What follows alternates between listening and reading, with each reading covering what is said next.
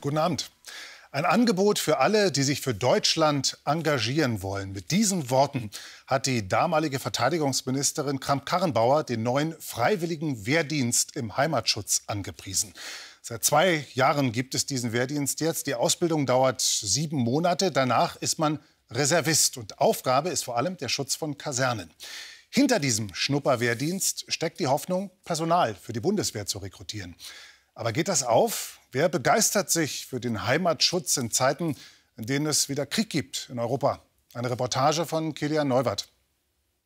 Erste Gruppe, Stillstand. Guten Morgen, erste Gruppe. Guten Morgen, Herr Stabsfeldwebel. 7 Uhr am Morgen, Grundausbildung bei der Bundeswehr. Otto Lilienthal-Kaserne Roth in Mittelfranken. Rund vier Wochen zuvor haben die Rekruten hier ihre Zivilkleidung gegen Tarnuniformen getauscht. So auch Dennis, 28 Jahre alt. Die Nacht war etwas unruhig, aber sonst eigentlich ganz gut. Ich fühle mich fit. Mal gucken, was der Tag so bringt heute. Dennis und die anderen Rekruten leisten freiwilligen Wehrdienst im Heimatschutz. Ihre Einheit ist Teil des noch jungen Heimatschutzregiments 1. Sechs solcher Verbände sind derzeit in Deutschland geplant. An diesem Tag stehen die letzten Trockenübungen mit den Waffen an. Dann soll es auf die Schießbahn gehen zum scharfen Schuss. Die 36 wurden um Patronenlager freien Spannung gesichert. Vor der Waffenkammer überprüfen sie Gewehre und Pistolen. Für Dennis, dessen Namen wir abkürzen müssen, wie den der meisten Soldaten, kommt das alles hier einem neuen Leben gleich. Er war zuvor in der IT-Branche. Es ist natürlich eine Umgewöhnung, aber im Großen und Ganzen gefällt es mir. Und ähm, ja, das ist das Wichtige. Man muss halt hier wirklich nicht fragen, ob man ob man Hilfe bekommt, sondern man bekommt die Hilfe auch einfach unaufgefordert.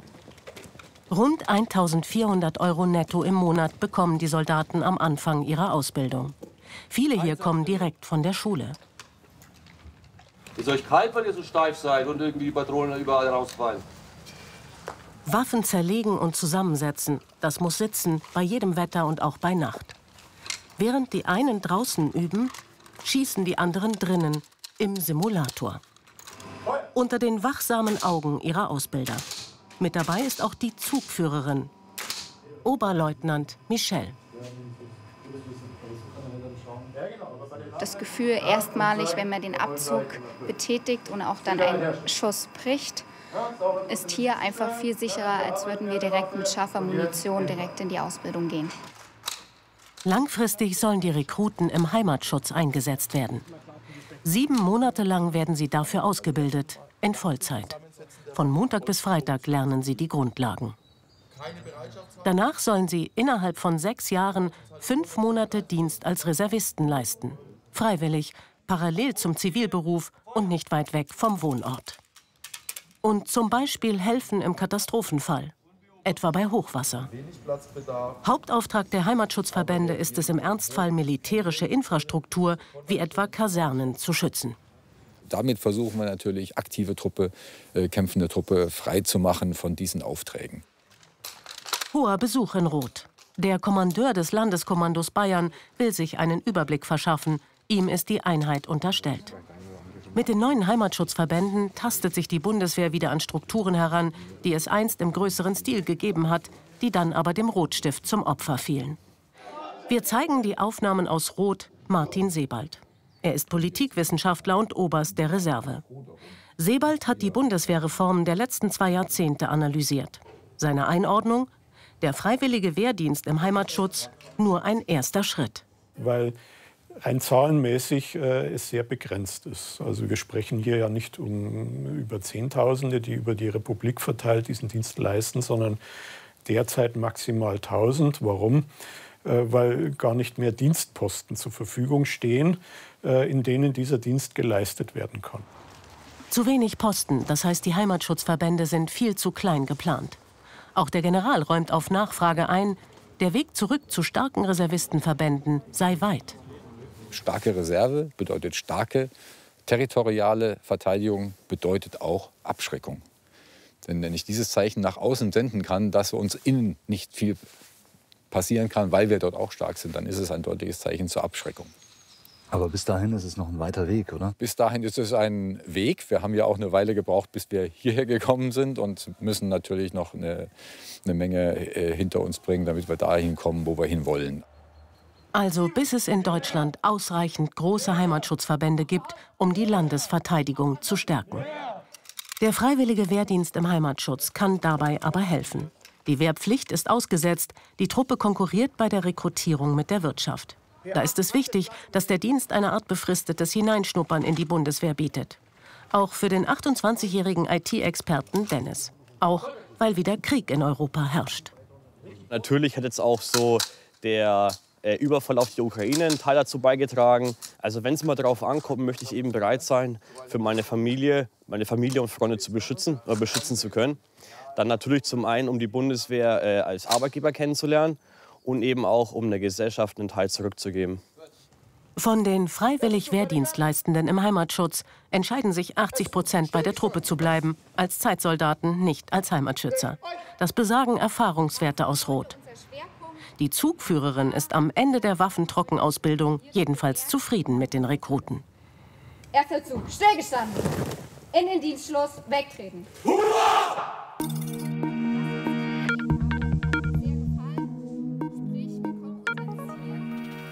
Und zugeschaltet aus einem Hotelzimmer in Dublin ist jetzt der grüne Bundestagsabgeordnete Anton Hofreiter.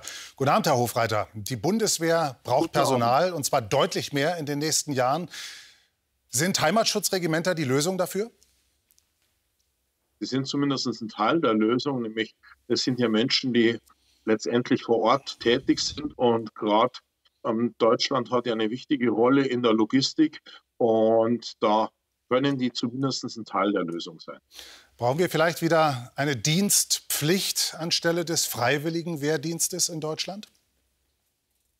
Ich halte von der Debatte nichts, weil nämlich wir brauchen insbesondere eine Bundeswehr, die an hochmodernen Geräten professionell agiert. Und da haben wir es ganz viel mit IT-Spezialisten zu tun. Und deshalb geht es darum, die Bundeswehr so auszustatten, dass sie ihren Aufgaben wirklich nachkommt. Das ist das, worauf es jetzt ankommt und nicht um eine Diskussion in der Vergangenheit. Lassen Sie mich beim Personal noch mal nachfragen. Sie haben gesagt, Heimatschutzregimenter, freiwilliger Wehrdienst, ein Teil der Lösung, keine Wehrpflicht. Wie dann mehr Personal kriegen?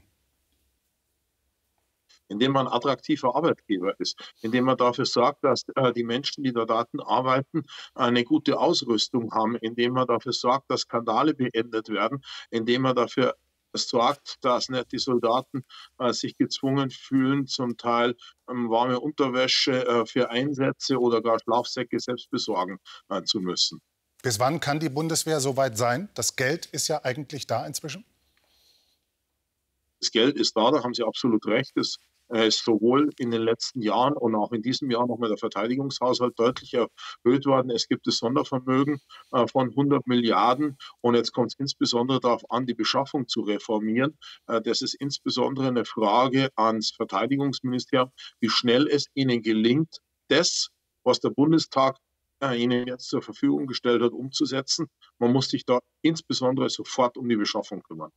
Jetzt zeigen Umfragen, dass nur eine ganz kleine Minderheit der Deutschen überhaupt bereit ist, Dienst an der Waffe zu leisten. Braucht es da einen Mentalitätswandel bei uns, Herr Hofreiter? Ich glaube, dass in Deutschland vieles im letzten Jahr passiert ist.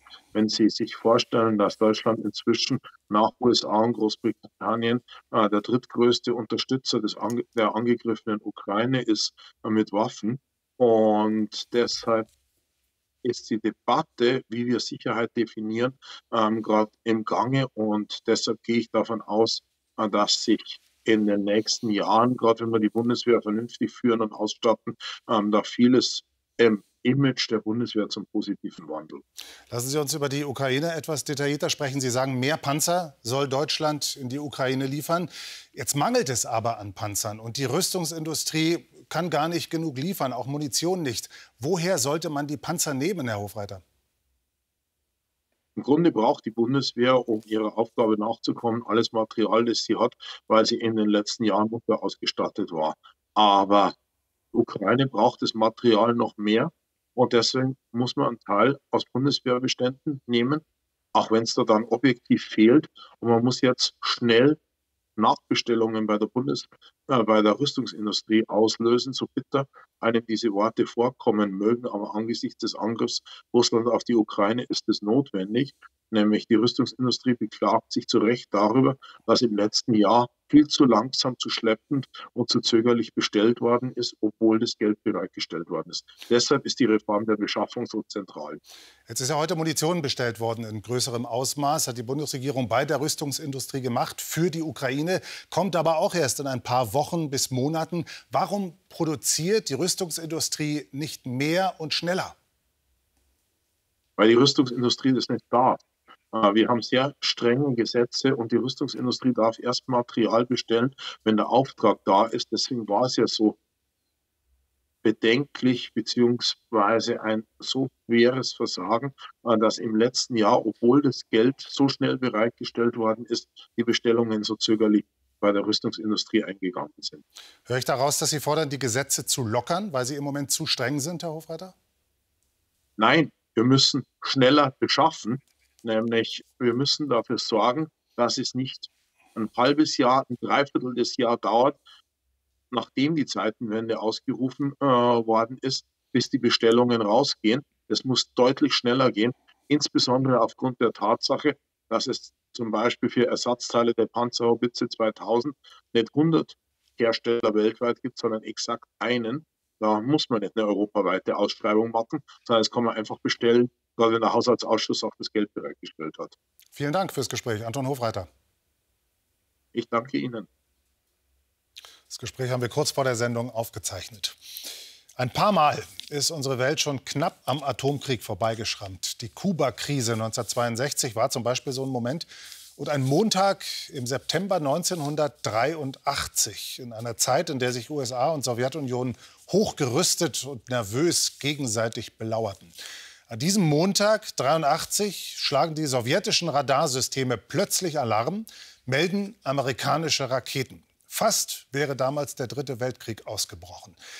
Wie es überhaupt so weit kommen konnte, was den Krieg dann doch noch verhindert hat, dazu die kontroverse Story von Christian Stücken. 1983. Das Wettrüsten zwischen USA und Sowjetunion erreicht einen neuen Höhepunkt. Hunderte Mittelstreckenraketen sind in Europa stationiert. Sie reichen aus, um die Welt mehrfach zu zerstören. Das war nur noch das Aufrüsten, Totrüsten und darauf hoffen, dass, es nicht, dass nicht einer nervös wird und den Alarm auslöst. Millionen Menschen demonstrieren für den Frieden. Doch 1983 driftet die Welt geradewegs auf einen Atomkrieg zu. Die Gesamtsituation in Europa und zwischen Ost und West war dramatisch. Auf dem Höhepunkt der Krise bewaffnen die Sowjets ihre Flugzeuge mit Atombomben und machen sie gefechtsbereit. Ein Fehlalarm, eine Fehlentscheidung. Dann hätte es in Europa einen Atomkrieg gegeben. Aweiler bei Bonn. Wir treffen Jörg Diester, einen Geheimdienstexperten, und besuchen mit ihm den ehemaligen Atomschutzbunker der Bundesregierung. 17 Kilometer unterirdische Gänge. Im Februar 1983 findet hier die NATO-Übung Wintec CIMEC statt. Deutsche Beamte und Offiziere spielen dabei mit ihren NATO-Partnern den Dritten Weltkrieg durch.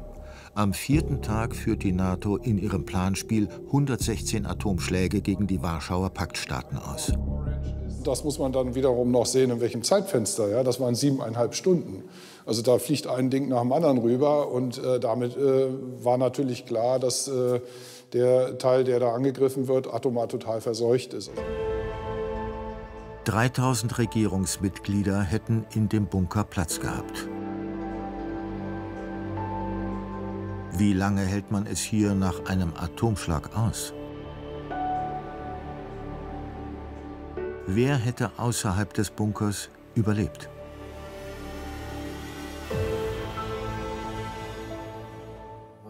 Helmut Meisel und seine Frau Hatice erinnern sich noch heute daran, wie aufgeladen die Situation damals war. Beide waren Grundschullehrer, in der Friedensbewegung aktiv. Sie nehmen 1983 an Mahnwachen vor einer Kaserne der US Army teil, den Wiley Barracks in Neu-Ulm, gleich in ihrer Nähe. Dort soll ein Standort für Pershing-2-Raketen entstehen. Der Erstschlag, ein atomarer Erstschlag, um diese Standorte auszulöschen im Konfliktfall. wird halt bedeuten, also so und so viele Hunderttausende Tote. Sofort Tote. Ronald Reagan ist damals Präsident der Vereinigten Staaten. Er will die USA zu alter Stärke zurückführen, den Ostblock totrüsten. Er lässt prüfen, ob die USA einen Atomkrieg vielleicht sogar gewinnen könnten. Dabei soll ihm eine Waffe helfen, die neuen Pershing-2-Raketen. Sie haben eine gewaltige Sprengkraft und lassen dem Ostblock für einen Gegenschlag nur sechs Minuten. Sechs Minuten. In Moskau fühlt man sich bedroht. Generalsekretär Juri Andropow ist erst seit wenigen Wochen im Amt und schwer krank. Der Gedanke, dass die USA angreifen könnten, lässt ihn nicht mehr los. Anfang 1983 eskaliert die Situation.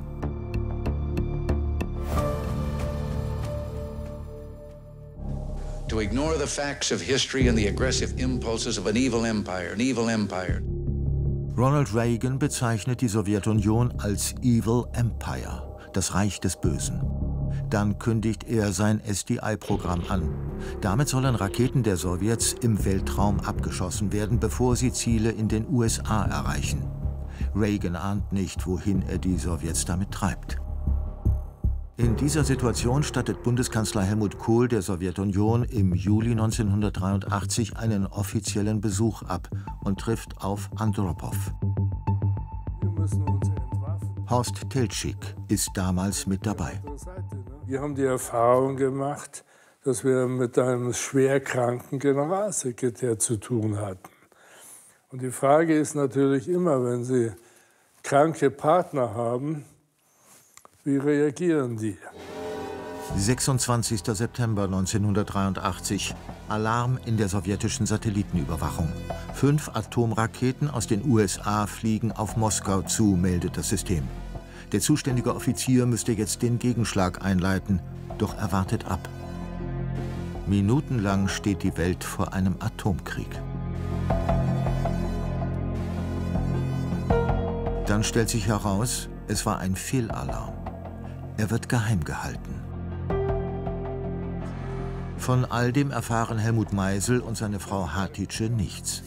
Am 22. Oktober sind sie wieder vor den Wiley Barracks in Neu-Ulm. Sie wollen Teil der Menschenkette sein. Auf dem Platz vorne hat sich das alles abgespielt und der Start der Menschenkette im Oktober 83. Es ist der Höhepunkt der Protestaktionen im heißen Herbst von 1983. Mehr als 300.000 Demonstranten wollen eine Menschenkette bilden. Von den Wiley Barracks in Neu-Ulm bis zum Hauptquartier der US Army in Stuttgart. 108 Kilometer lang. Sie demonstrieren für den Frieden.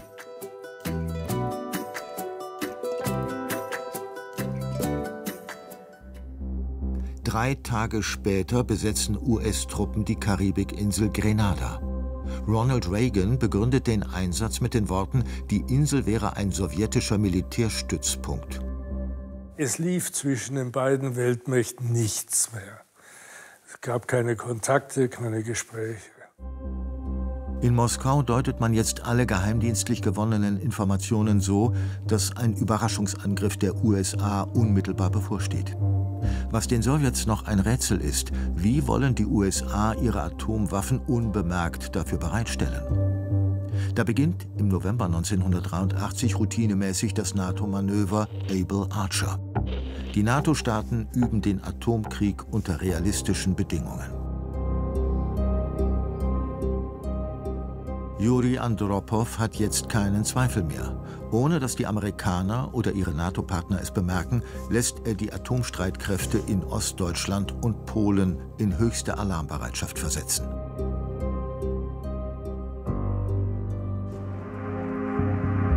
In Altenburg in Thüringen steht 1983 ein Geschwader MiG-21.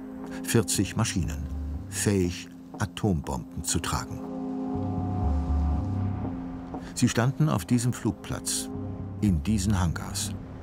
Erst Jahre nach dem Mauerfall erfahren US-Militärs, dass im November 1983 mehr als 100 sowjetische Flugzeuge mit Atomwaffen bestückt und gefechtsbereit gemacht worden waren. Es gab da verschiedene äh, Bereitschaftsstufen. Und im Gefechtsbereit, in der Bereitschaftsstufe 1 saßen die drinnen, dann waren, waren auch Waffen dran. Eine Fehlentscheidung, ein Fehlalarm. Und die Piloten wären gestartet und hätten ihre Atombomben ans Ziel gebracht. Als das Able-Archer-Manöver der NATO ohne Zwischenfälle zu Ende geht, fährt auch die sowjetische Militärführung die Gefechtsbereitschaft wieder runter. 40 Jahre ist das her. Wir sind damals noch einmal davongekommen. Aber es war denkbar knapp.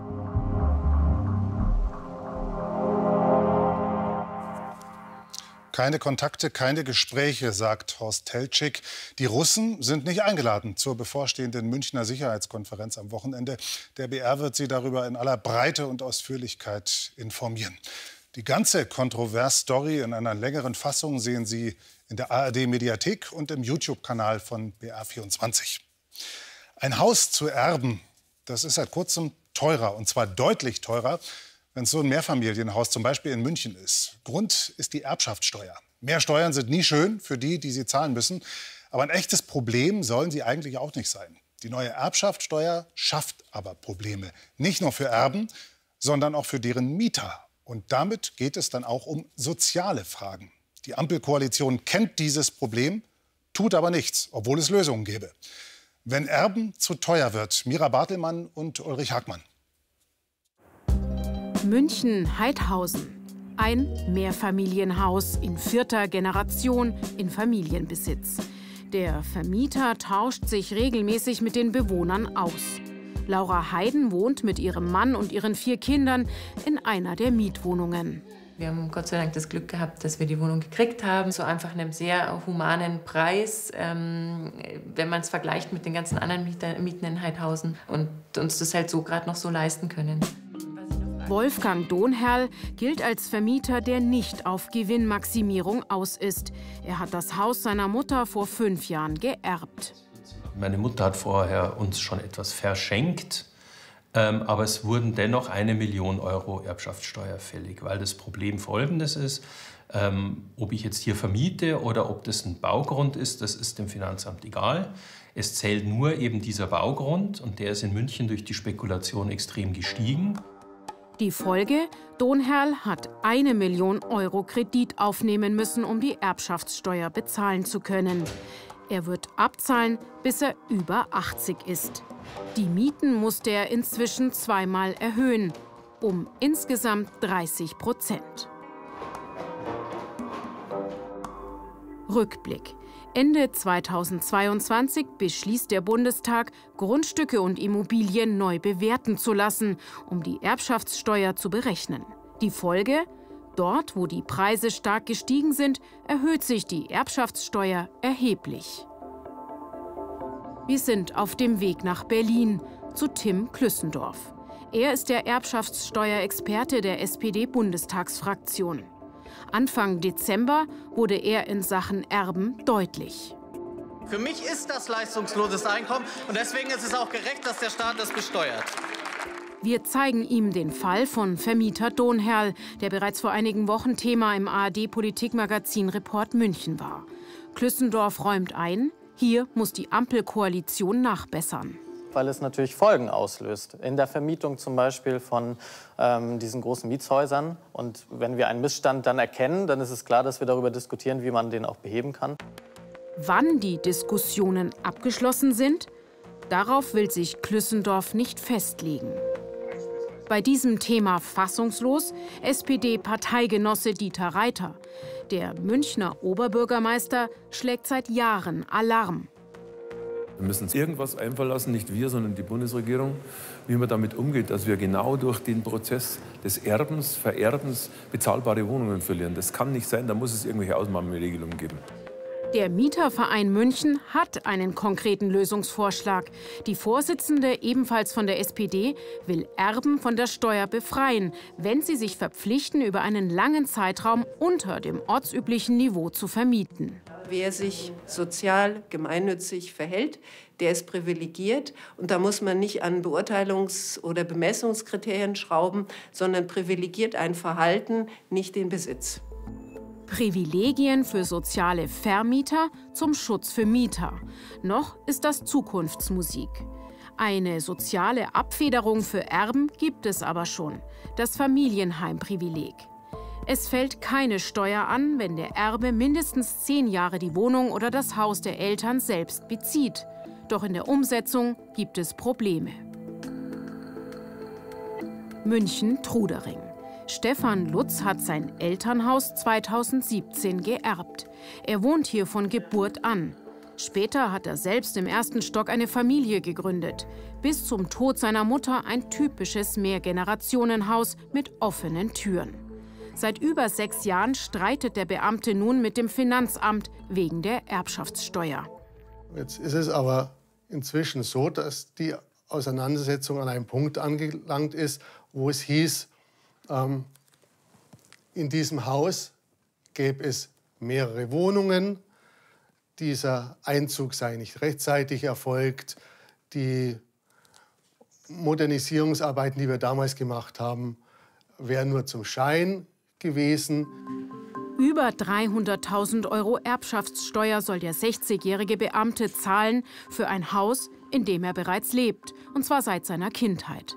300.000 Euro, obwohl ihm die Politik scheinbar etwas anderes verspricht. Die Übertragung selbstgenutzter Immobilien bis 200 Quadratmeter Wohnfläche ist sowieso steuerfrei. Das Immobilie, die Immobilie kann 2,5 Millionen Euro kosten. Ich kann, wenn ich da selber einziehe, die steuerfrei übernehmen. Niemand hier will Omas Häuschen wegnehmen. Wir schützen das hart erarbeitete Wohneigentum. Und wie steht es jetzt konkret um den Schutz von Stefan Lutz Haus? Wir haben seine Steuerunterlagen mit nach Berlin in den Bundestag genommen. Was mich ein bisschen ärgert, ist, dass tatsächlich dann wieder einmal die Erbschaftssteuer in so den Ruf kommt, dass es uns um die kleinen Vermögen geht. Genau den Eindruck hat Stefan Lutz. Das Finanzamt behauptet, dass er in seinem Wohnhaus nicht schnell genug den Lebensmittelpunkt ins Erdgeschoss in die Zimmer seiner verstorbenen Mutter verlegt hat. Die Behörde schreibt auch vor, welches Bad er zu benutzen hat. Das ist eine Sache, die finde ich auch übergriffig, grenzwertig, demütigend. Ob und in welcher Höhe Erbschaftssteuer im Einzelfall gezahlt werden muss, das legen die Finanzämter fest. Bayerns Finanzminister hält das Familienheimprivileg für eine gute Sache. Das Elternhaus sollte man schon erben können, ohne dass man Erbschaftssteuer bezahlt. Hat Stefan Lutz einfach nur Pech gehabt? Ein besonders ambitioniertes Finanzamt erwischt? Fakt ist, seit sechs Jahren kämpft er für sein Zuhause. Das alles kostet Zeit und Nerven. Verkaufen will er aber auf keinen Fall. Mir kommt es auch nicht darauf an, jetzt irgendwie von einem Bauträger irgendwie einen Koffer voll Geld irgendwie zu kriegen, sondern mir kommt es darauf an, hier mit meiner Familie in meiner Heimat wohnen bleiben zu dürfen. Diesen Wunsch teilt er mit Mieterin Laura Heiden solange wir es uns leisten können, werden wir hier bleiben. Und wenn nicht mehr, dann wüsste ich auch nicht, wohin, ehrlich gesagt. Also es ist so eine ausweglose Situation, glaube ich dann.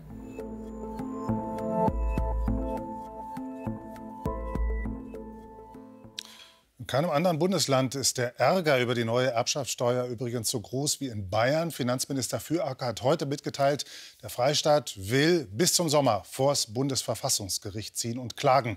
Mit dem Ziel, dass die Freibeträge regionalisiert werden, also an die Häuserpreise angepasst werden.